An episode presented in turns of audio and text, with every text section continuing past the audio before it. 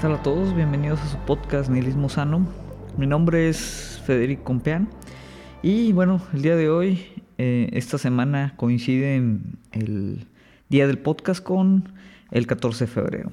Como sabemos, el 14 de febrero pues es conocido como el Día del Amor y la Amistad. Y a pesar que mm, no traía visualizado como hablar de este tema, pues creo que es eh, importante o relevante, pues ahora sí que subirse al trenecito del tema del amor y pues platicar un poquito sobre, sobre este concepto que, pues digamos, en tema eh, filosófico ha estado presente, pues todo el tiempo, ¿no? Desde, desde inicios del, pensamiento humano, obviamente no solo en filosofía, el, amor sabemos que es un concepto bastante, bastante popular, digamos, eh, en términos artísticos, sociológicos, antropológicos, científicos, biológicos, eh, de lo que quieran, ¿no? Es, es, un tema que yo creo que la mayoría de las disciplinas pues han dedicado por ahí cierto momento a hablar de, del amor, ¿no? El amor como idea, el amor como concepto, el amor como actividad. Entonces, Em, aunque es obviamente un tema extremadamente general eh, en muchos sentidos, también obviamente puede ser bastante, bastante específico en, otros.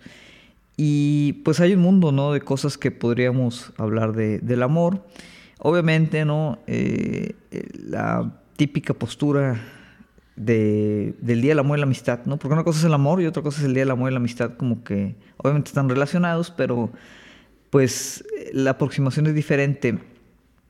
La, posición, digamos, más típica, más cliché, pues es tratar de renegar un poquito, ¿no? El tema del Día del Amor y la Amistad, eh, manejarlo como este, pues, vehículo de, consumo. Vamos, es, algo obviamente ya muy, muy analizado, ya muy, muy platicado. Eh, yo creo que estamos en una época actual en la que pues digo, no solo el día del, de, 14 de febrero es, un vehículo de consumo, o sea, el, amor como tal es, es, un vehículo de consumo en sí, así como muchas otras actividades, ¿no? Entonces, eh, pues, pues, sí resulta tal ya un poquito eh, cansado o, agotado eh, todo este discurso, ¿no? De, pues este día simplemente como una excusa para por ahí comprar pues unas tarjetas de San Valentín y, y algunos, algunos regalos, ¿no? Entonces, lo que mm, eh, quería hacer en el episodio de hoy, ¿no? que es un poquito tal vez distinto, para evitar, eh, pues en cierto sentido, perderme ¿no? en, todo lo que implica la, discusión del amor, repasando pues algunos de mis escritos em, anteriores, por ahí me topé con un, ensayo inconcluso, ¿no? como muchas de las cosas que escribo, eh, donde trataba de elaborar ¿no? Eh, ciertas ideas o, ciertas líneas eh, referente al, tema del amor. ¿no?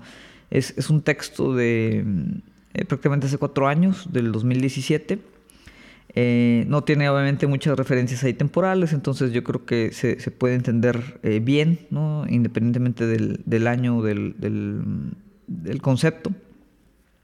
Y aunque es eso, ¿no? Está inconcluso. Eh, yo creo que tiene algunas ideas interesantes. La idea no es obviamente discutir cada uno de los párrafos a profundidad, simplemente pues me gustaría como compartirles el, texto, leerlo. Yo creo que sí alcanza mm, a, invitar a la, reflexión sobre el concepto. Em, y bueno, digo, al, final podamos también dar algunas recomendaciones para, para quien interese o les interese abordar pues el concepto del amor, desde otra vez una perspectiva filosófica, hay obviamente mucho, mucho material, tanto, vamos a decir, eh, histórico o anterior, como contemporáneo sobre, sobre el tema del amor. Entonces realmente, eh, pues otra vez es un tema muy amplio, es un tema que puede verse tanto a un nivel muy muy profundo como a un nivel muy superficial, pero en temas de filosofía, pues deja de ser uno de, los grandes temas filosóficos eh, como el tiempo, la muerte, eh, estas como preguntas así muy, muy esenciales. ¿no? Entonces, eh, prácticamente esa es la estructura del, capítulo de hoy. Entonces, pues voy a empezar con esta, esta lectura. obviamente, como es Lo escribí pues eso en forma de ensayo. Sí es posible que a diferencia de, capítulos anteriores del podcast, pues sí está tal vez un poquito más eh, rebuscado en algunas partes, puede ser un poquito confuso, pero bueno, yo creo que eh, vale la pena irlo, irlo reflexionando para pues hilar ahí algunos, algunos conceptos que, que, a mí al menos yo creo que me parecen, me parecen interesantes. ¿no? Entonces, em, Voy a acercar aquí nada más un, termito para estar tomando agua. Y vamos a comenzar con esta, esta lectura. El amor es particularidad y universalismo en un mismo instante. Es fragmento y totalidad. Pero lo más importante es que es yo y otro en una conjunción dinámica y reinterpretable. Incluso el amor propio sucede y se da en un momento de otredad, de exploración de la existencia. El amor es termómetro del espíritu de los tiempos. Lo es en el sentido que la idea de amor siempre habla al mismo tiempo de voluntades individuales y colectivas. Es casi otra palabra para describir el sentido de la historia. Darle demasiado crédito, sin embargo, nos pondría en un punto peligroso. Nos podría orillar a la crisis misma que la historia aún no puede superar en la que de repente se convirtió en el telos del existir. No, para nada. Ese no es el caso del amor. Tendría que vestirme aquí como un profeta y disfrazarlos ustedes de ovejas para poder extender o implicar alguna idea del amor como significado totalizador de la existencia.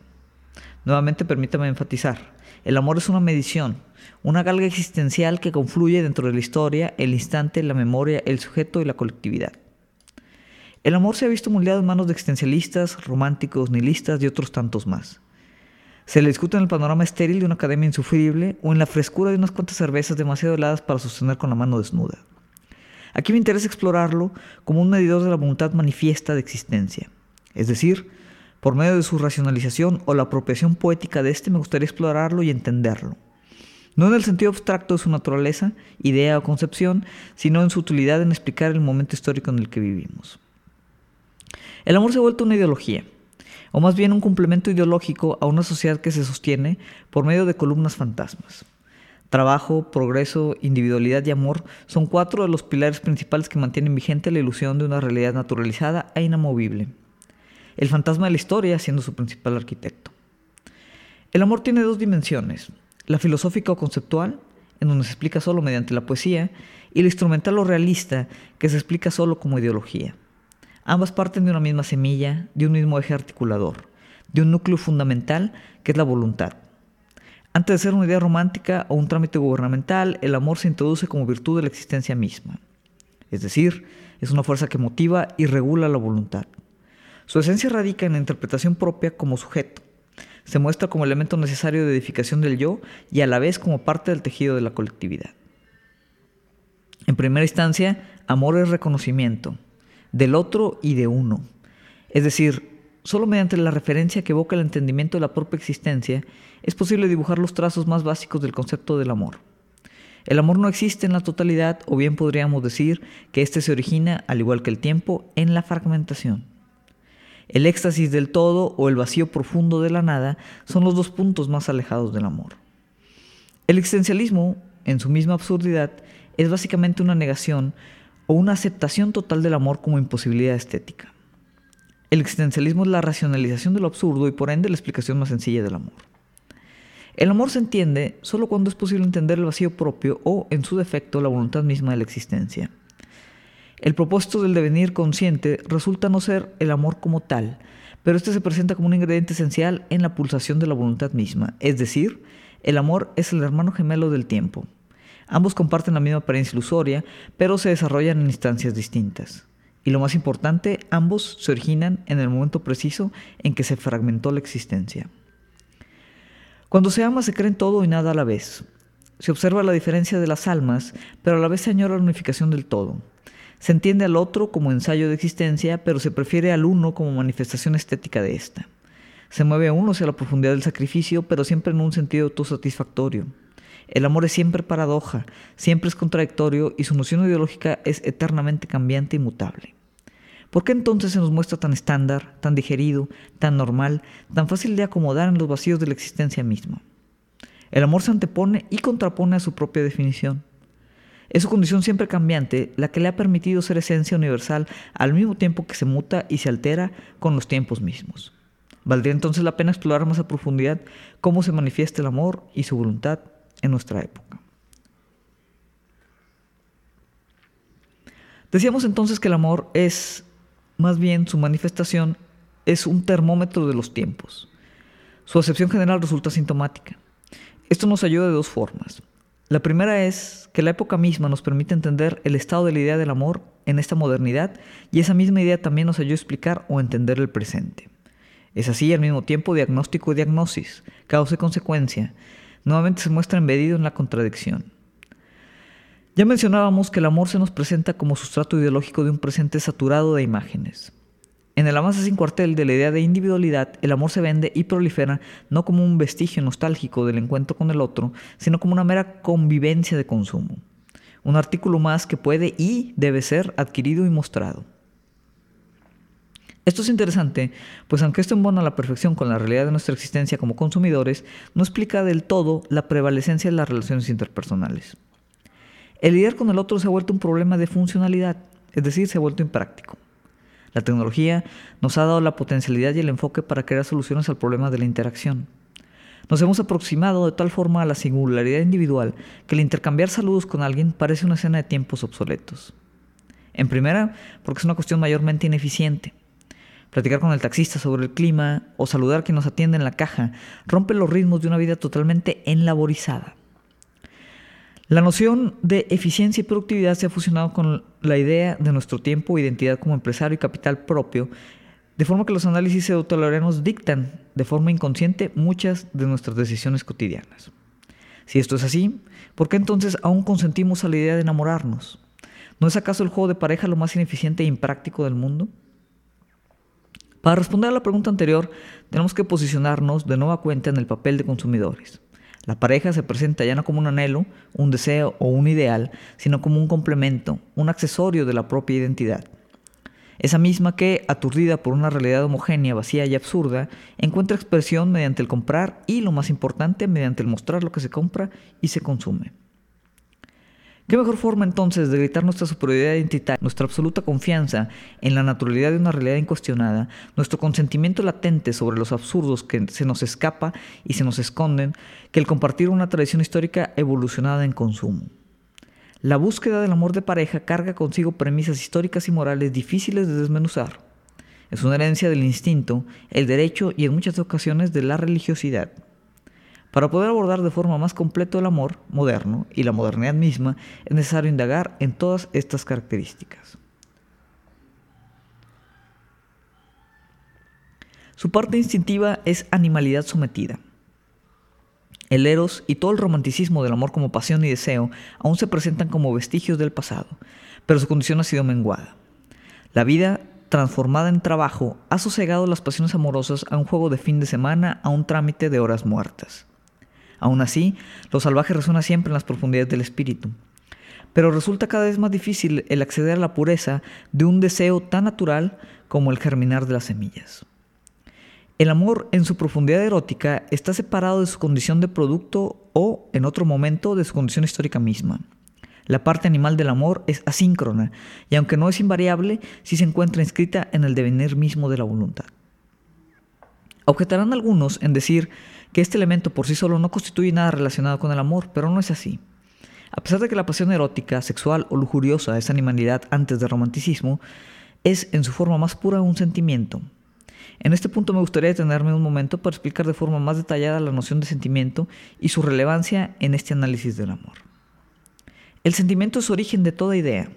Es una intención no razonada, es el simple fluir de una existencia que se presenta independientemente de si creemos en ella o sin importar tampoco si la comprendemos. Es una especie de recepción pura de la voluntad.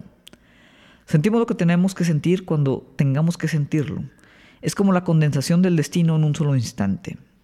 Entendiendo esa noción, resulta más sencillo abonar a la idea de que la animalidad del eros y la lujuria del sentimiento animal del amor son antecedente, parte y forma del mismo concepto general del amor. Lo son en el momento en que trascienden el sentimiento mismo, la satisfacción mundana de una necesidad tan trivial como comer, dormir o cagar. ¿De qué otra forma se explican los enamoramientos fugaces? el observar un rostro hermoso o escuchar una voz angelical son componentes de un proceso complejo pero casi instantáneo. ¿Quién no se ha enamorado jamás de un desconocido? Es posiblemente la única manera de hacerlo. Y en ese proceso, el erotismo queda de lado como el carbón hecho cenizas tras quemarse durante horas. Es decir, combustible latente y ardiente, pero al final ese no representa el calor ni las brasas encendidas de ese fuego ilusorio. Eventualmente el sentimiento degenera en idea y la idea continúa este proceso hasta transformarse en acción. Un movimiento sobre la realidad que, en el caso del enamoramiento, generalmente es indeciso, trivial y torpe. Infantil en la mayoría de los casos, lo que se entiende nuevamente explicando en que el combustible de esa primicia romántica es un motor programado en la infancia de la humanidad misma. Esta parte es tan volátil y eufórica que durante el caminar de la historia se le ha tenido que ir moderando, como la mayoría de las drogas que nos hacen sentir más y pensar menos. Sucede lo mismo en la actualidad, en donde la turbulencia e incandescencia del amor primitivo se ha redirigido como una fuerza de consumo poderosísima. Se dejan entrever aquí un par de problemáticas. ¿Cómo ha superado sobrevivido el amor primitivo el problema de lo impráctico del otro? ¿Y qué vestigios o tendencias quedan de la moralización del amor en el imaginario colectivo? Primero tratemos de dar explicación a la primera pregunta.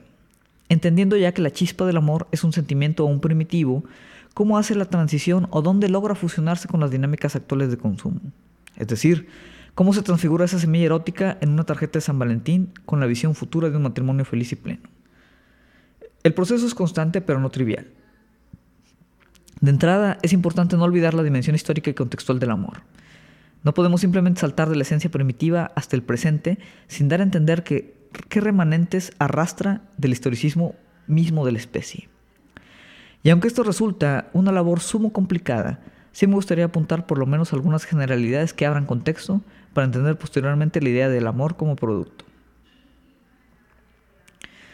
Aunque no pretendo aquí dibujar un tratado exhaustivo de cómo el amor se ha presentado en los distintos arreglos sociales desde el inicio de la civilización, creo que sí merece la pena tocar algunas generalidades que nos, nos permitan entender cómo el amor, al igual que el tiempo, ha figurado en los contratos moralizadores de la experiencia humana desde siempre. Esto, como se mencionaba, tiene que ver con la necesidad muy humana de tratar de controlar los elementos más volátiles de la voluntad misma de la existencia. Los sentimientos más profundos son los que generalmente producen oscilaciones más violentas en el actor humano. Podría decirse que son estos mismos los que nos jalan de regreso a la violenta neutralidad de una naturaleza cuyo único fin es existir en el mejor de los términos. Es fácil entonces el entender que como colectivo ha sido necesario acotar las acciones de esas profundidades existenciales y el amor claramente nos da muchos ejemplos de ello. De entrada, habría que entender o recordar que, aunque el amor ha sido también víctima de la noción idealizadora de ser una esencia suprema y cuasi divina, más allá de toda dimensión mortal o corporal, se origina, como bien decíamos, de las profundidades corpóreas, de la finitud del hombre y la materialidad del sentir y el cuerpo. Los mitos religiosos incluso han intentado apropiarse de la concepción del amor y tras levantarlo del lodo y limpiar sus filosos bordes, se le ha utilizado como concepto desconectado de la misma naturaleza que le dio origen. Es decir, se nos da como algo que proviene del más allá, de la existencia efímera de las ideas. El amor es algo divino e incorpóreo. El amor es la naturaleza misma de los dioses. No hace falta ir a profundidad en cada uno de los mitos, pero sí al menos hablar del origen histórico de muchos de ellos en el platonismo. La concepción de que existe un plano inaccesible en que las formas perfectas de nuestras ideas y sentimientos fluyen sin ningún aparente propósito más que el ser un modelo perfecto de las imperfecciones de este mundo. En ese supuesto, el amor verdadero en su ideal más grandioso y divino existe en un plano inalcanzable, del cual solo podemos detectar imitaciones que no alcanzan nunca esa idealidad platónica. La concepción es sencilla, pero las implicaciones son importantes. La más importante es que efectivamente desvincula el amor de lo corpóreo. Se vuelve algo que no proviene del cuerpo hacia afuera, sino que desciende de este plano ideal a una condición de epifanía, como un dictamen divino. Por ende, resulta siempre imperfecto, mundano, incompleto y algunas veces indeseable. Un ensayo, un intento fallido de encontrarnos con la pureza del más allá. Al mismo tiempo, lo diviniza, sancionando el amor real, ese que sentimos cuando niños sin entenderlo, o el que se nos presenta en las borrosas noches de embriaguez, o en la pesadez de una tarde de soledad, o incluso en los años de compartir la vida con alguien que soporta nuestra existencia. Ese quiebre entre el amor real y corporal del amor idealizado y divino resulta entonces la tesis principal para moralizar su actuar y controlar su efervescencia a través del mito religioso. Lo interesante resulta del hecho que la religiosidad ya ni siquiera es necesariamente explícita a la hora de ejercer y colocar este yugo. Muchas de las condiciones moralizadoras del amor aún existen en el presente, alejadas por completo de la tradición religiosa. Esto tiene que ver, por supuesto, con la condición histórica misma de ese devenir. La novedad de este desacoplamiento se convirtió pronto en tradición y por ende se volvió invisible. Demos un vistazo rápido a las implicaciones mencionadas y cómo éstas fueron afectando la noción presente del amor. Mencionábamos que la más importante resultaba del desvincular el amor de lo corporal. Esto tiene una aplicación muy superior al puro concepto del amor, pero las consecuencias son similares. Al divinizar o romper el amor de su atadura material, dábamos licencia a desarticular su parte material y ejercer control sobre ésta. Dado que el amor percibido en lo corpóreo es imperfecto, también se le entiende como pecaminoso, principalmente por su tendencia a producir placer. El placer y el pecado fueron siempre dos caras de la misma moneda, y los mitos platónicos pretendían desvalorizar, desvalorizarla apelando a una idealidad inalcanzable, aún más allá alejado de nuestra capacidad material de sentir amor y placer de este mismo. Así, el amor fue moralizado en su condición animal principalmente, pero también en su, en su parte histórica. Al no poder ser erradicado como la mayoría de los placeres mundanos, se lo fue regulando. Se le permitía aparecer y operar en su imperfección dentro de ciertos momentos, ciertas figuras, ciertas instituciones y bajo ciertas reglas. Pero tal vez el desarrollo más claro de esta moralización fue el entendimiento del amor como sacrificio, como juicio de sufrimiento similar al que tenemos que pasar durante nuestras vidas para purificar los pecados históricos de nuestros antepasados y así ganarnos no solo el afecto de nuestra pareja monógama, sino ese amor eterno, ideal y trascendente de los dioses platónicos. ¿Qué es el paraíso sino una alegoría del amor eterno?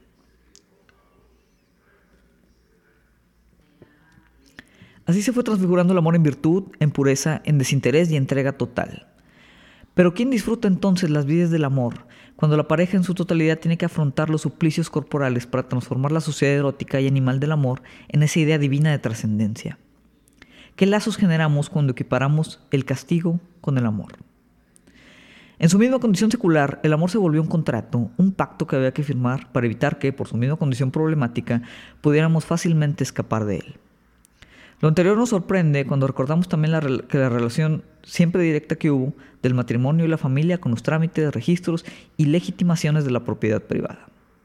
También es muy importante no olvidar que cuando hablamos de sacrificios, dolor, sufrimiento, transacciones y compromisos sociales y o legales en torno al amor, la carga siempre ha sido desproporcionalmente hacia la mujer en su condición de sujeto histórico. Hoy, como herencia vigente, es natural entonces que aún percibamos los fracasos amorosos como debilidades personales, condiciones individuales inadecuadas, e incluso en el caso de los divorcios, fallas morales profundas que muchas veces ignoran las condiciones sociales, colectivas y complejas de nuestra propia humanidad.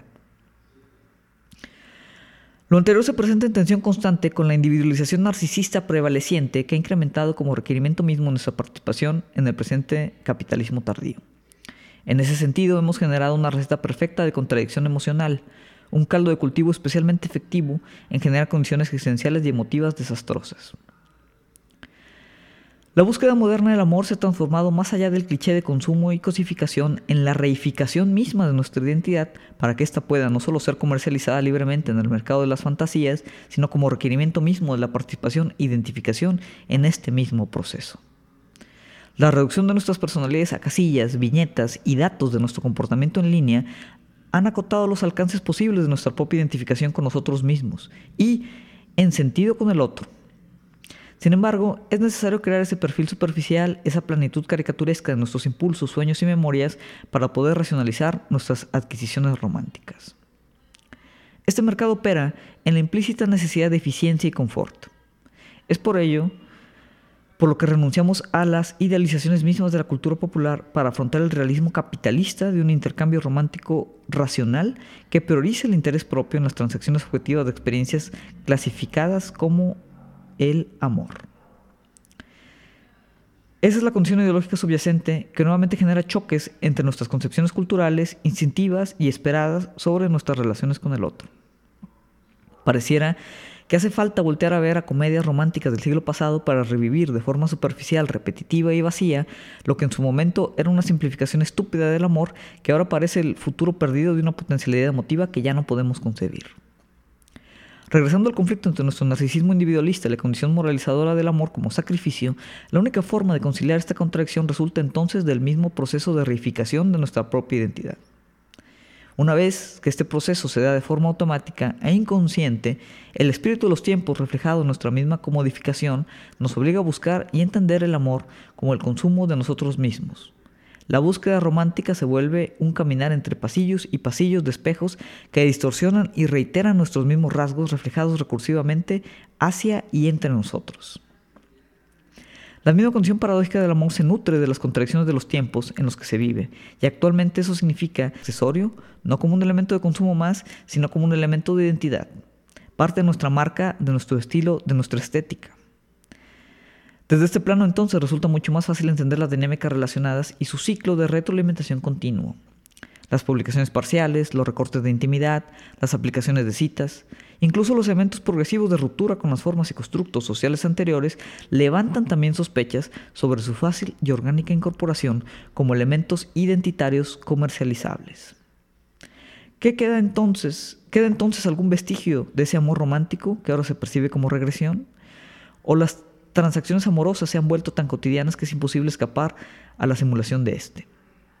Las preguntas anteriores no puedo contestarlas aún, no en el entendido del amor como un concepto general. Al final, tanto el altruismo, el amor filial, la amistad, la belleza, el erotismo, todo se confunde, se fusiona y se mezcla entre esa idealización cuasi divina del amor, donde la única característica es entonces el lazo con el otro, la relación con la otra edad, Desmantelar el concepto del amor será entonces entender las particularidades propias y sociales de la relación con los otros. Y ahí, en donde esas relaciones aún existen, como simulación, transacción o intención significativa, en esa inmanencia inescapable cuyo motor sigue siendo la incompletitud y el vacío, ahí es donde hay que buscar el significado, dinámica y ejercicio del amor, entendiéndolo siempre como algo igual de hermoso y despreciable que el tiempo mismo. Entonces, bueno, eh, ahí finaliza pues este, este escrito, este texto, ¿no? Otra vez una serie de reflexiones. Muchas preguntas, posiblemente más que las respuestas que se pueden ahí ofrecer. Y en caso, ¿no? De que les interese a ustedes profundizar más en todos estos temas, ¿no? En, en el amor otra vez como pues una condición misma del presente, como reflejo de nuestros tiempos, como esta relación con el otro, eh, en su condición obviamente de, elemento de consumo, en su condición de elemento moralizador, em, en su condición de, relación de pareja, en su condición freudiana, vamos, en la multiplicidad de formas en las que el amor se presenta, pues obviamente la filosofía eh, aporta muchas líneas. Em, ¿Por dónde empezar? Bueno, ya depende un poquito de, de los gustos e inquietudes de cada quien. Obviamente el banquete de Platón es, uno de los grandes clásicos de, las reflexiones del amor. Em, el amor líquido de Sigmund Bauman eh, tiene pues obviamente un, tema mucho más contemporáneo de entender pues esta eh, liquefacción, vamos a decir, ¿no? del, concepto del amor, de, su volatilidad, su, ambigüedad. Em, el arte de amar, ya lo platicábamos también hace, hace algún tiempo en, un capítulo, eh, un libro muy popular de Eric Fromm, donde explora también muchas de las diferentes variantes del amor y, explora precisamente pues cómo aproximarlo eh, en contraste pues con, toda la, misma mercantilización del amor de la, que platicábamos. Eh, hay por ahí un libro de la autora creo que es Eva Iluz, una socióloga, que también habla de la comercialización de la utopía del amor. Y por ahí uno que también me acabo de topar, eh, apenas estoy leyendo, pero eh, es, muy recomendable ya que no, no, explora tanto el... Bueno, explora todo el concepto del amor eh, desde una perspectiva también histórica incluso, pero lo que mm, trata de responder es la pregunta del origen del sentimiento y por qué amamos a una persona y no a otra, por ejemplo. ¿no? Eh, el título, no sé si está en español, pero en, inglés se llama Love, A New Understanding of an Ancient Emotion, del autor Simon May. También muy recomendable para, abordarlo. Obviamente los ensayos de amor de Stendhal, de Montaigne, eh, también pueden ser referencia. Em, hay, hay pues ahora sí que un, sinfín de autores que pues hablan de este tema que es posiblemente un tema que nos ocupa bastante. Pero bueno, eh, con esto cerraría yo el, capítulo de hoy, esperando que pues tengan un, un ameno día del amor y la amistad, que si están acompañados, estén bien acompañados, si lo van a pasar solo, bueno, pues que las condiciones mismas existenciales del día eh, pues les permitan llegar a reflexiones interesantes. Y pues bueno, por mi parte sería todo. Les recordamos a los que nos escuchan tal vez por primera vez que eh, pues estamos en las principales plataformas de, de, podcast, en iTunes, en Google Podcast y en Spotify. Los invitamos a que se suscriban, nos den reseña. Nos pueden encontrar en Facebook también, en la página Nihilismo Sano. Ahí también nos pueden dejar comentarios. Este, ahí Generalmente tratamos de hacer algunos eh, directos, algunos en vivos entre semana de, temas pues ya más, más particulares. Y también, bueno, eh, desde hace poco empezamos a subir eh, tanto los podcasts como los directos y algunos otros contenidos en, nuestra página también de YouTube, que también la pueden encontrar como Nihilismo Sano. Cualquier detalle nos pueden contactar por esos mismos medios o me pueden escribir directamente a mi correo personal federico.compean.gmail.com por mi parte sería todo. Que tengan un buen, fin de semana y pues protéjanse ahora sí de este frío ártico que nos está llegando aquí en el norte del país. Muchas gracias.